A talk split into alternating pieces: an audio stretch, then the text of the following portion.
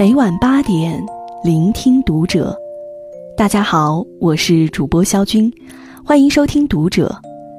今天为大家带来的文章来自于作者陶瓷兔子。你总要被孤单打败过，才能学会好好生活。关注《读者》微信公众号，一起成为更好的读者。有个小姑娘在后台留言给我，问：为什么有的人就能成为朋友的中心呢？就像所有人都围着他转，明明没什么特殊，却如众星捧月一般。他上大一，并没有知心的好朋友，觉得自己是个可有可无的人，没有谁下课等他一起离开，也没有谁会买完饭等他一起回宿舍。他说。我也好想成为那种被人惦记着、围绕着的人啊！我急着赶车，匆忙的回了他一句：“意欲取之，必先予之。没有人等你的话，你就试着等等别人。”半晌，他回了我一句：“我一直都是在等别人，生怕别人走了漏掉我，但是别人走又不一定会等我，好尴尬。”时光大概是最能让人洞若观火的武器。长到我这个年龄，大概已经可以从很多不同的角度告诉他应该如何如何。比如让人无法拒绝的话术，比如基于社会心理学中互惠的原理而让对方产生亏欠的几个小伎俩，比如如何去寻找那些同样很害怕孤单的同类，然后跟对方紧紧的结合。可是我没有回复他。逃离形单影只的痛苦很容易，避免独自吃饭的尴尬也很容易，可最难的并不是这些。人生道路上那个最难打赢的 BOSS，它不叫失败，不叫破产，不叫怨憎会、爱别离、求不得、已失去，甚至不叫生死，它就叫做孤单啊！我第一次感到孤单的压力是在跟朋友们的一次聚会之后。那时我也刚上大一，最怕寂寞。每个周末都会跟朋友上街聚餐，哪怕只是结伴压马路，也无法一个人待在宿舍。那天是三伏盛夏，我们五个女孩子坐在咖啡厅里聊了一下午。该回学校的时候犯了难，搭公交车要三十几站才能回去。没有空调的公交车热得像个烤箱，可是打出租车又坐不下。其中一个姑娘对我说：“你不是本地的吗？要不你回家吧，我们四个刚好一辆车。”明明是合情合理的安排，可是当目睹他们四个有说有笑打车离开的背影，还是很难过。不是仅仅因为一个人而难过。而是那孤单背后巨大的阴影。你是个无关紧要的人，他们其实也没那么喜欢你。那种感觉就像是突如其来的洪水，太容易就把我们小心翼翼垒起来的、颤巍巍的那个有关自我的城堡冲得支离破碎。这还不是孤单的全部，它还有着许许多多不同的形态。像个摆脱不掉的黑影，见缝插针的出现在你的生命里。旅游看到很漂亮的风景，兴高采烈的想要跟妈妈分享时，她在那头压低声音回答了几个“嗯”，然后说：“宝贝儿，我现在在开会，一会儿再跟你说啊。”背了黑锅，百口莫辩，想要找闺蜜诉苦时，她一接电话就是连说几个抱歉。说宝宝今天有点发烧，正在犹豫要不要带他去医院。巴巴的将自己的小情绪、小心思讲给别人听，却只得到几句轻飘飘的“我懂，一切都会过去的”，甚至这点小事儿你也至于？来的那么快，那么多，那么猝不及防，要怎么躲呢？我试过很多种方法跟他作战。跟微信群里并不熟悉的人掏心掏肺的聊天儿，一遍又一遍的刷着微博，生怕错过了哪怕一个熟悉的动态。仓促的给自己找了个舍友，每天发五六条朋友圈，每隔十几分钟就拿起手机看看，又有了多少个赞？又有多少人在关注我，和我如影随形的孤单？这并不是身边多一个人就能解决的问题。我有次跟男朋友一起出去吃饭。刚刚独立做完了一个项目，有满肚子的感受想要跟他讲，他却接到了重要客户的电话，一边谈一边记笔记，只留了一个抱歉的眼神给我。直到一个小时之后，他挂掉电话，陪笑问我：“你刚刚想说什么来着？”我明明不生气，却再也没了兴致去讲，那也是很难过的。明明那个很亲密的人近在咫尺。却依旧是两个不同的星球。我跟孤单作战多年，屡战屡败，所以才敢笃定的告诉你：即使有个人等你下课，陪你吃饭，二十四小时的跟你在一起，你也依旧会被孤单打败的。在你今后的很多很多年中，你会见识到他的千种嘴脸，万种獠牙。他敲碎你的玻璃心，提醒你的无足轻重，时不时的将一桶冷水兜头而下，撕开你的幻想，反复的告诉你一个事实：你不是世界的中心，不是万人迷，不是谁的小甜心和谁的好闺蜜，你只是你，你只有你。我们每个人啊，都要被孤单 KO 过无数次。可怀抱着孤单去找同类项的方法，偏偏却也找不到答案。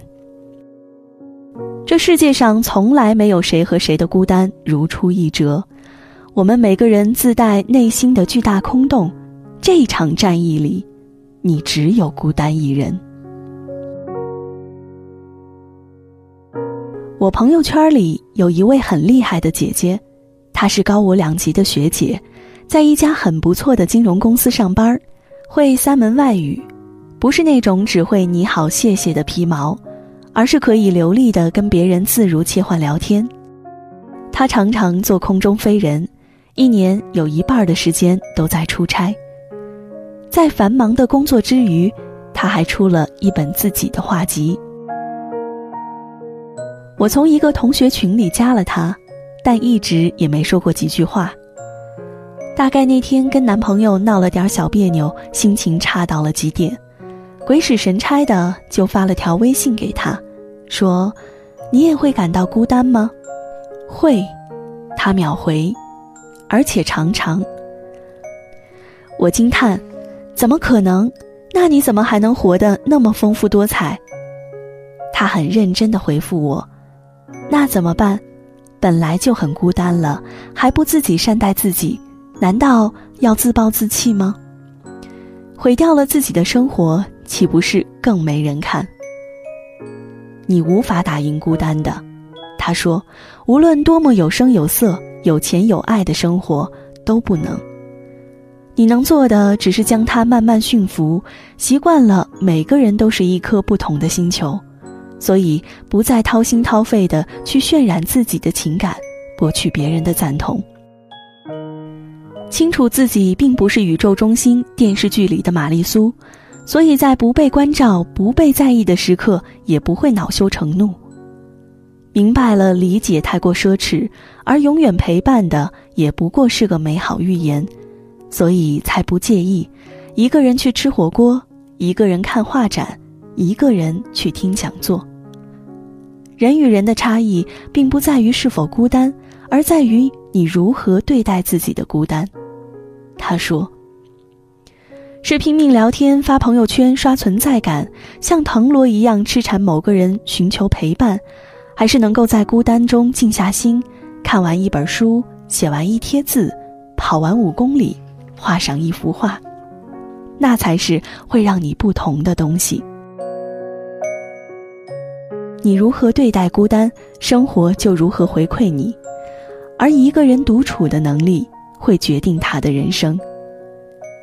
你我都是在孤单面前束手无策的普通人啊，正因为无法打败他，才只能学着慢慢驯服他。善待自己的想法和情绪，并不以之来绑架他人。珍惜每一个细小的美好瞬间，同时心知肚明，他即将逝去。尊重自己的每分每秒，用它来让自己变得更好，让生活丰富一点，多几缕颜色。既然只能做自己，那就好好做自己。愿你成为一个懂得驯服孤单的人。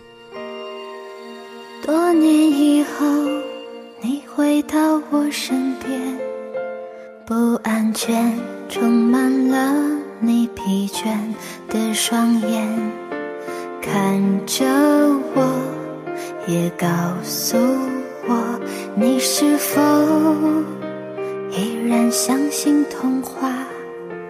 你曾对我说，每颗心都寂寞，每颗心都脆弱，都渴望被触摸。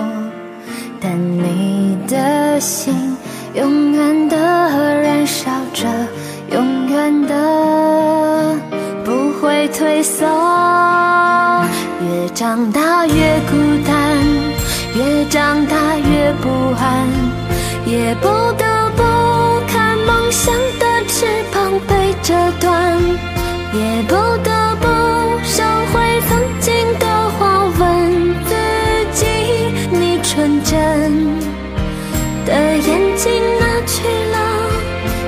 长大越孤单越长大越不安也不得不打开保护你的降落伞也突然间明白未来的路不平坦难道说这改变是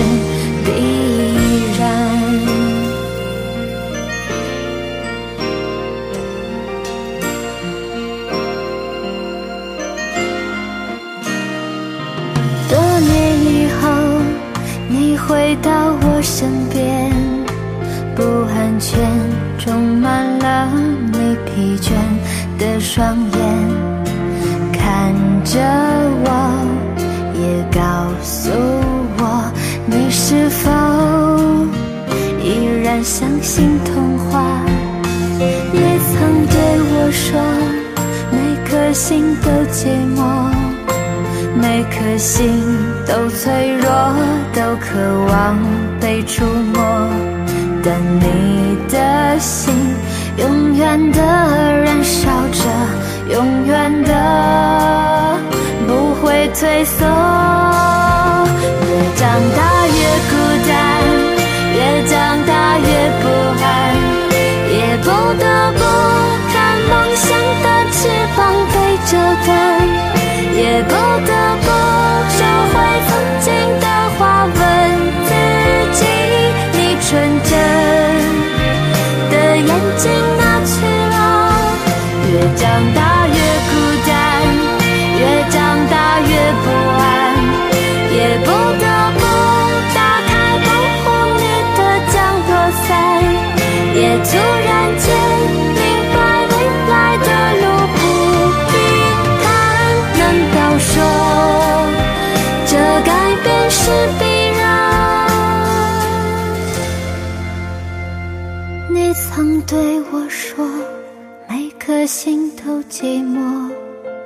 每颗心都脆弱，都渴望被触摸。看着我。也告诉我，你的心依旧燃烧着。